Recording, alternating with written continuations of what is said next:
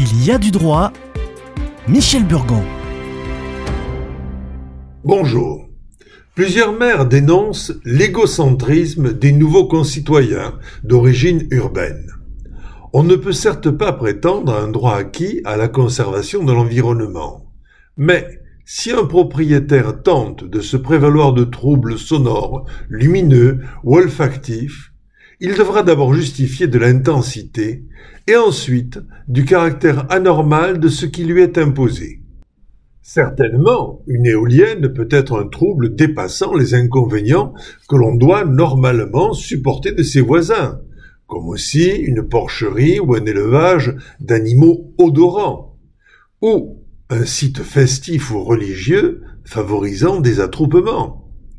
Le propriétaire peut invoquer tout d'abord un préjudice esthétique de dégradation de l'environnement, et ensuite un préjudice d'atteinte à la vue ou à la tranquillité dû au bruit et aux odeurs. Mais l'intensité sera difficile à être réellement appréhendée, ni a fortiori le caractère anormal.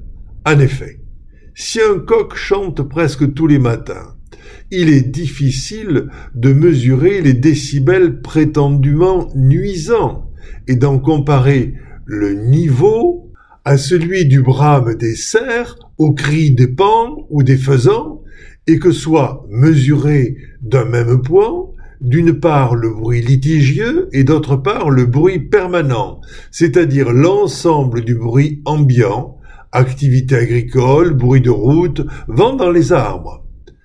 Pour les mouvements de population guerriers, on parle de conquête, d'invasion. Mais en douceur, à la fin du XVIe siècle, l'Angleterre protestante a mis en œuvre un plan visant à coloniser l'Irlande et à éradiquer le catholicisme.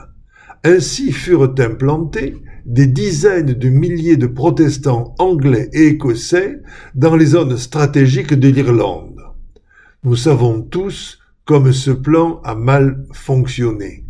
Partout, des confrontations culturelles peuvent être observées, que ce soit pour des questions de religion, de langue, de coutumes locales. Ces chocs sont favorisés par une législation et un système juridique mondialisé.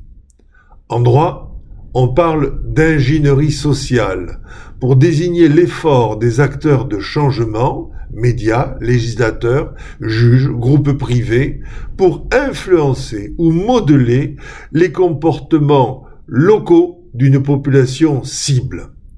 Aujourd'hui, par exemple, la bourgeoisie urbaine colonise les campagnes, demande à faire taire les coqs et les clochers, s'indigne de la présence des statues religieuses ou de croix de mission au nom de la laïcité.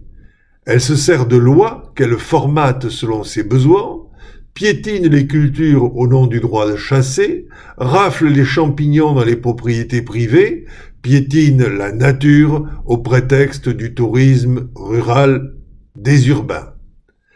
Ces phénomènes ne sont pas nouveaux. Déjà, Cicéron les décrivait dans les Vérines sur les excès commis par les Romains en Sicile. Alors, à Rome, vivez comme des Romains.